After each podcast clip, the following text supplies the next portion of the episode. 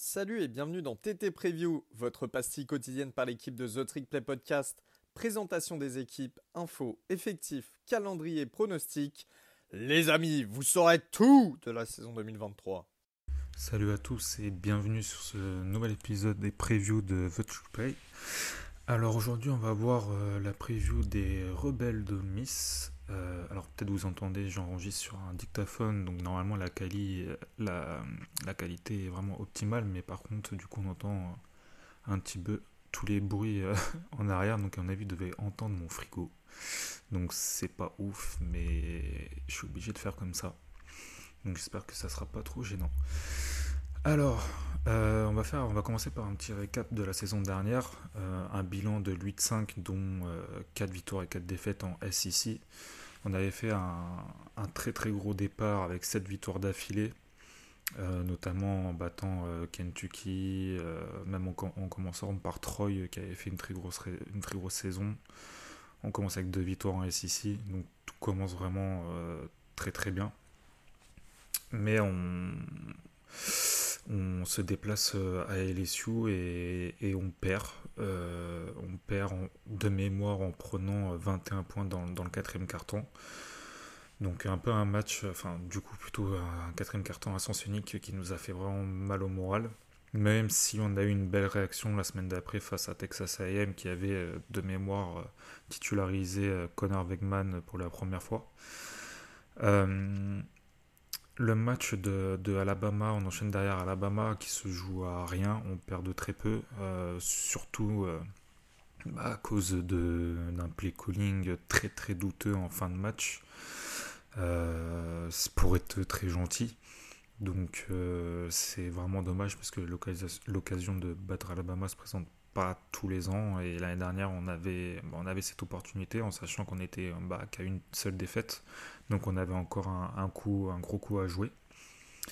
Euh, derrière, euh, bah, je pense que là par contre le moral est vraiment dans les chaussettes et on fait, euh, on a une grosse défaite face à Arkansas, qui est maintenant, bah, on sait, on a notre match toutes les saisons, on se fait complètement voler par les arbitres. je crois on finit avec plus de 100, 150 yards en attaque. Enfin, c'est un truc, c'est indécent donc. Voilà, on s'est volé par les arbitres. On a au moins un match ou deux par an où on sait qu'on ne peut rien faire. Bah, C'était ce match-là. Et on finit bah, par euh, une défaite de deux points au Egg Bowl. Puis là, bah, là, la saison est quasiment finie, même si on arrive à décrocher une place pour un bowl, donc le Texas Bowl face à Texas Tech, mais on se fait exploser. Donc on a très très bien commencé la saison pour très très mal la finir. Euh, donc c'était très très décevant, euh, pour, être honnête. Alors pour euh, cette saison 2023-2024, on va parler un peu des départs et des arrivées. On va commencer par le coaching staff. Donc pour cette saison, on a une grosse arrivée qui est celle de Pete Golding au poste de cordo def, qui nous vient d'Alabama. Donc une grosse recrue hein, pour nous qui nous permet de mieux recruter au niveau défensif qui était notre gros point faible ces dernières années, et puis notamment bah, depuis aussi la perte de DJ Dorkin qui avait fait quand même des miracles avec euh, le peu de talent qu'il avait sur le terrain. Et on, va enfin aussi surtout passer à un autre schéma que la 3-2-6 qui a montré bah, beaucoup trop de faiblesses dans une conférence où les running backs sont ultra qualitatifs.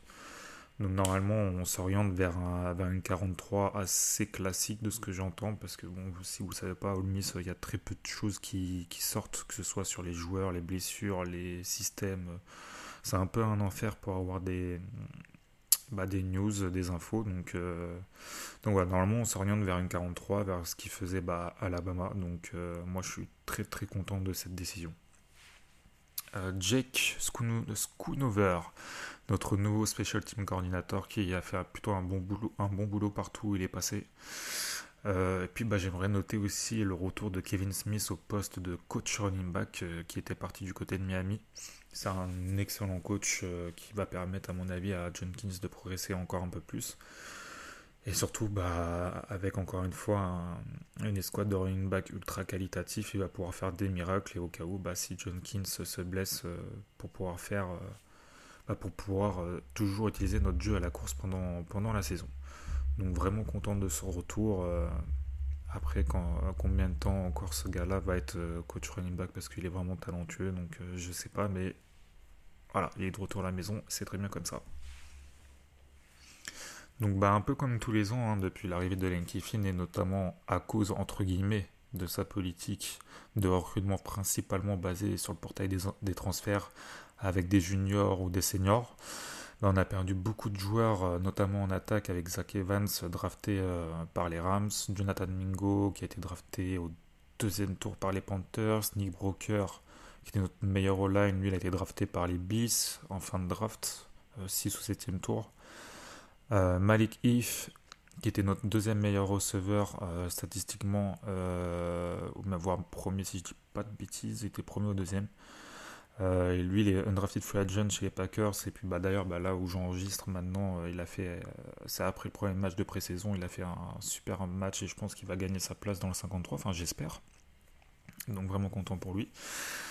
Euh, mais on a aussi beaucoup perdu sur notre euh, secondary avec nos safety euh, titulaires, Tavius Robinson qui lui a été drafté au quatrième tour par les Ravens.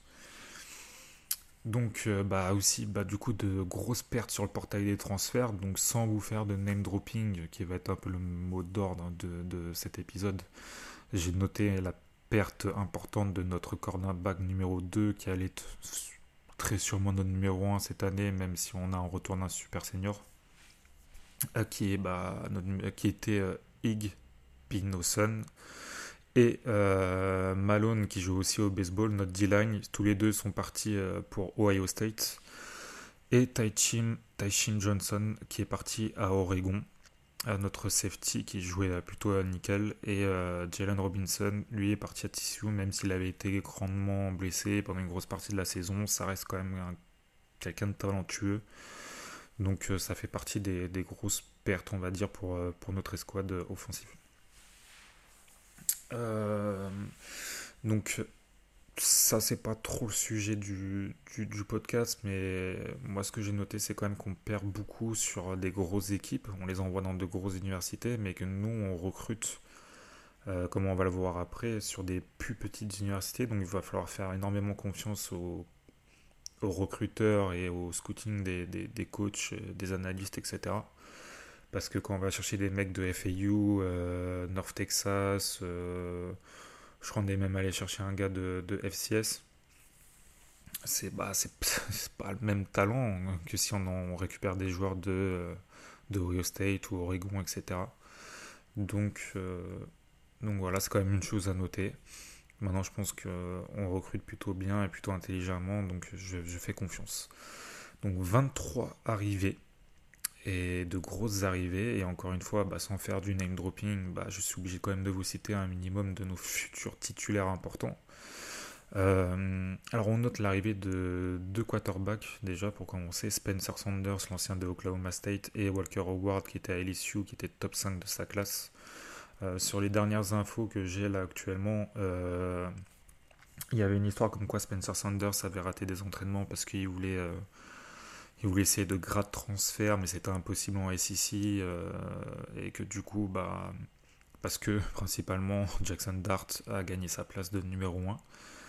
Donc, voilà, mais en tout cas pour l'instant il est tout le temps toujours dans l'équipe et quand on sait son expérience, qu'on sait ce qu'il a fait l'année dernière, c'était couillu de sa part d'essayer de venir à Ole Miss et gagner sa place. Donc, euh, au pire, même s'il n'arrive pas à transférer, bah pour nous, c'est un QB remplaçant vraiment de choix et qui va mettre beaucoup de pression sur, euh, sur, euh, sur Jackson Dart.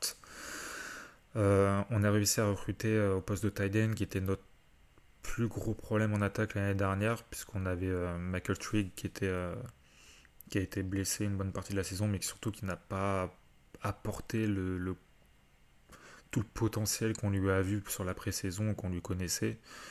Euh, donc on a fait venir Caden euh, le Titan de Memphis. Euh, d'ailleurs, enfin de toute façon on verra après aussi, mais on a, on a une escouade de Titan complètement... Euh, c'est indécent, c'est trop. Et c'est le problème bah, de, de, de, de, recruter à gogo comme ça, c'est qu'on on est vraiment stack de tous les côtés. Au poste de receveur, euh, Zachary Franklin, mon gars sûr, enfin maintenant je pense que vous le connaissez, j'avais même sorti sa, son scouting euh, report euh, pour la dernière draft parce que je pensais bah, qu'il allait se présenter, mais en fait non.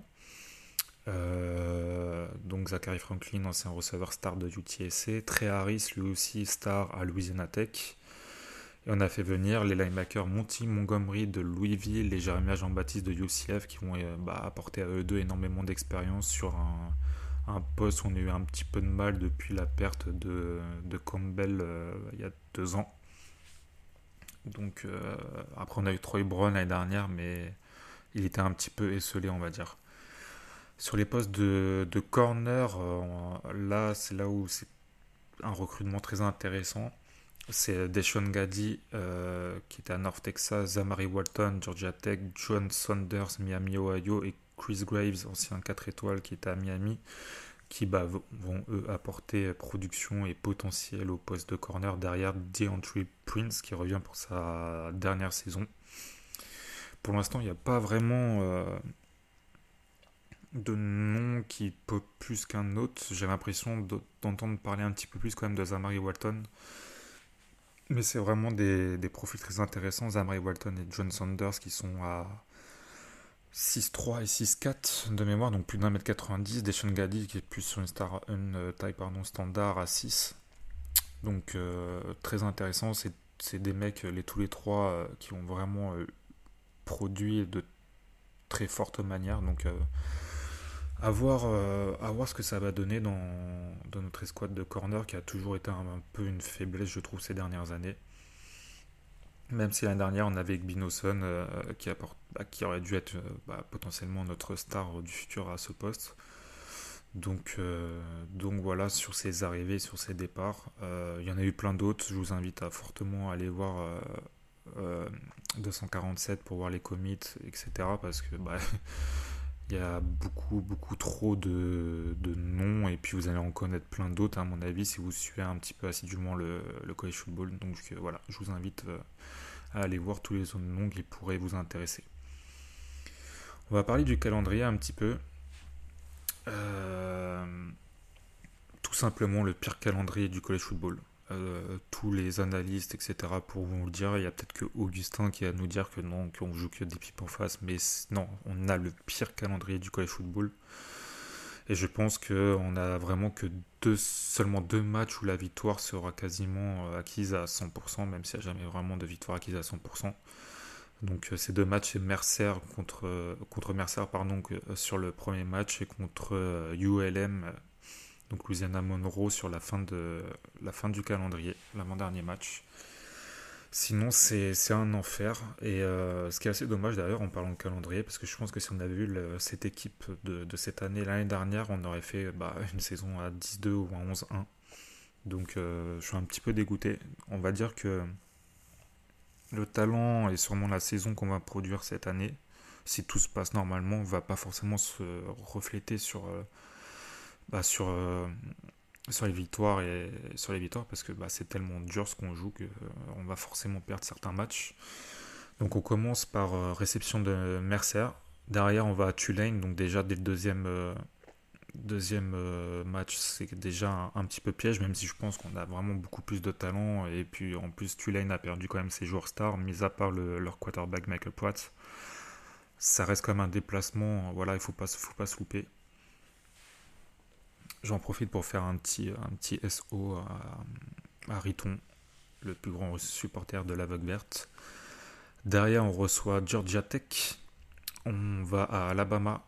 On reçoit LSU Arkansas avant notre week off. LSU Arkansas, je serai, euh, bah, je serai dans le Mississippi, donc je serai au, match.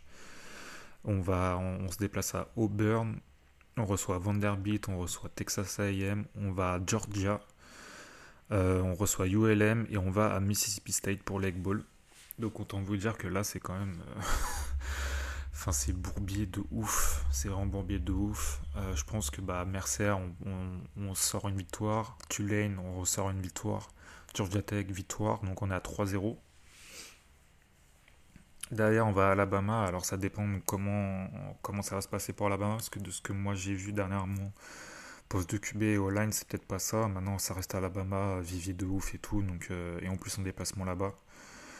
Donc, on va quand même partir sur une défaite. D'ailleurs, on joue LSU pour moi, qui est un contender au, titre.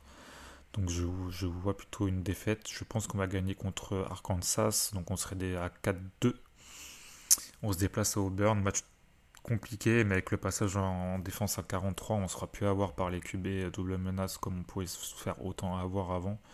je pense qu'on peut aller chercher une victoire. Donc euh, un petit 5-2. Derrière, on reçoit Vanderbilt 6-2 reçoit Texas AM. J'ai un petit peu peur de Texas AM que ça clique cette année. Mais euh, ouais. Allez, vu qu'on vu qu'on la reçoit, je dire une victoire. Euh, donc attends, 1, 2, 3, 4, 5, 6, 7 victoires. Derrière, on va à Georgia. Je pense qu'on va perdre. Euh, on gagne contre ULM euh, et je pense qu'on va gagner contre Mississippi State parce que bah, avec le décès du coach, etc., on ne sait pas trop où ils en sont, même s'il y a quand même encore des joueurs de talent. Donc vraiment, au mieux, je pense qu'on peut s'en sortir avec 9 victoires, mais c'est déjà si on s'en sort avec un bilan positif et genre 7 victoires, ça sera déjà très très bien à mon avis. donc voilà pour ce, pour ce calendrier. Les joueurs à suivre. Alors, c'est assez dur de vous faire un, choix dans tous ces joueurs. Euh, parce qu'il y a tellement de noms, il y a tellement de concurrence à certains postes qu'il est même difficile de vous donner euh, qui sera titulaire, etc. Donc euh, moi j'ai sorti bah, forcément Quinton Jenkins, un meilleur running back du college football, auteur la saison dernière de 1567 yards et 16 TD, record du programme. Futur euh, numéro 1 de sa QV de draft, je pense, euh, sauf grosse surprise. Voilà, un monstre. Euh, S'il se blesse, on a Jam Griffin qui, qui, apparemment aurait gagné le poste de numéro 2 devant Ulysses Bentley qui est bah, encore une fois se fait choper sa place parce que l'année dernière il se l'était fait choper par, par Jenkins un petit peu embêtant pour lui parce que ça, ferait deux saisons sans jouer et ça reste un, très très bon running back de college football ici Bentley, donc je suis, euh, assez déçu euh, pour lui. Et maintenant, voilà, la concurrence est rude et Jam Griffin a fait une bonne saison en tant que running back numéro 2 du côté d'Oregon State. Alors là, mon avis, vous devez l'entendre, on se prend un orage avec une grosse pluie, donc désolé si ça fait beaucoup de bruit. Et je vais vous sortir un autre nom, euh, mis à part bah, Zachary Franklin, qui reviendra lui normalement pour Alabama, si tout, tout va bien, parce qu'il est blessé. C'est Hayden Williams, euh, un receveur 4 étoiles, euh, true freshman, deuxième meilleur joueur du Mississippi, 24e meilleur receveur de sa QV, mais surtout qui a 6-3 et on n'a pas beaucoup de grands joueurs pour jouer sur l'extérieur. Donc euh, on n'en entend que du bien. Lane Kiffin, il en dit vraiment que du bien. Apparemment, ça va être vraiment une superstar du côté d'Oxford de ce que je vois sur des vidéos et tout, point de vue technique, le mec a l'air d'être vraiment super fort. Maintenant, bah, on a. Euh, pardon. On a Brandon Brown euh, qui est Redshirt Sophomore ou Sophomore? Je crois Redshirt Sophomore qui est aussi un grand receveur. On a toujours euh, bah, Watkins, Wade, JJ Henry pour jouer dans le slot. Donc voilà, on va dire c'est le joueur à surveiller. Euh, parce qu'à mon avis, euh, ça va être une superstar dans, dans, dans, le futur. Et au point de vue défensif, moi j'ai noté bah, Perkins, un 5 étoiles. C'est très très rare à Ole Miss d'avoir des 5 étoiles. Donc meilleur joueur du Mississippi, meilleur linebacker de sa QV. Euh, voilà, je ne peux pas vous dire mieux. C'est une très grosse prise. Maintenant, il y a beaucoup de monde sur le poste de linebacker. On a bah, Montgomery et euh, Jeremy Jean-Charles. On a, on a fait venir euh, un linebacker transfert de Clemson. Je me rappelle plus de son nom. C'est. Euh, je me rappelle plus de son nom, je suis désolé. On a toujours Ashanti C. Strang, Redshirt Sophomore Senior, euh, Carrie Coleman, même s'il s'est fait euh, suspendre quelques, quelques jours. Je crois qu'il va se faire suspendre la moitié du premier match parce qu'il se serait fait choper apparemment en train d'uriner dans une poubelle euh, sur campus. voilà, super intelligent. Il y a Ladarius Tennyson aussi qui, a, qui était safety, qui, a été replacé en, linebacker. Donc il y a vraiment du monde. Donc je ne sais pas s'il va avoir du temps de jeu. S'il a du temps de jeu, c'est que franchement le mec est vraiment incroyable. Et euh, j'ai mis JJ Pegues, euh, enfant du pays, euh, qui a montré de gros flashs l'année dernière. Donc il faut voir s'il peut step up le defensive tackle. Lui qui peut jouer aussi un, un petit peu fullback ou tight end qui était à Auburn avant. Et voilà, c'est les deux joueurs défensifs que j'ai vraiment notés. Maintenant, il y en a tellement qu'il y en a forcément qui vont, qui vont step up pendant le début de la saison. Donc c'était assez dur de vous sortir voilà, des, joueurs. Donc le prono pour, euh, pour cette saison, bah, moi en vue du calendrier, un top 25 et un bowl, ça sera déjà une très très bonne saison. Maintenant, comme vous le savez, en SEC, il y a eu un turnover notamment au niveau des, des QB. Donc il faut voir aussi comment certaines équipes vont s'en sortir. Nous, on a un QB de deuxième année dans notre système qui a déjà 3 ans d'expérience en college football. Donc euh, on, a, on, a notre on a notre shot, on peut, on, peut faire une petite surprise. Maintenant, je pense que voilà, des, équipes comme LSU et tout, c'est quand même assez compliqué d'aller les chercher cette année. Donc, euh, donc voilà pour cette petite preview de, de Miss, qui était peut-être un peu plus courte que les autres, parce que déjà j'étais tout seul, mais surtout je voulais pas vous faire de name dropping, et c'est un problème un peu récurrent euh, depuis l'arrivée d'Alain Kiffin au niveau à ce niveau-là, parce qu'il y a tellement d'arrivées et de départs que forcément il faut vous dire un petit peu de nom, mais sans trop vous prendre la tête. Sinon, qu'est-ce que je pourrais vous rajouter? Ouais, moi je pense que par contre on aura une faiblesse sur la O-line. On a, on s'est pas très très bien euh, renforcé. Notre seul vrai renfort c'est Victor Kern. Euh, il était où? Il était à FAU, je crois.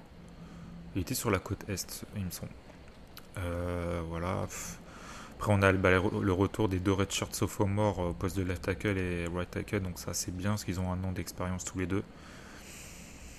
Et puis bah après, il faut voir qui, va jouer corner 1, corner 2. Euh, je pense que. Enfin, corner 2, corner 3 surtout. Je pense que ce sera quand même Zamari Walton, le numéro 2.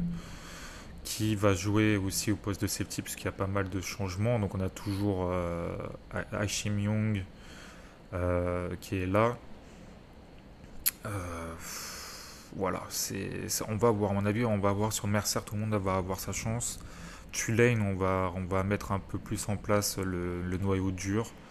Et puis après, sur, euh, sur le déplacement à Georgia Tech, je pense qu'on va encore peut-être renforcer un petit peu le noyau dur pour vraiment donner euh, des automatismes pour les titulaires. Et puis bah, après, on attaque le calendrier sec et c'est l'enfer. Donc. Donc voilà pour cette petite euh, preview des rebelles d'Olmis sur TTP. Je vous remercie à tous et à bientôt.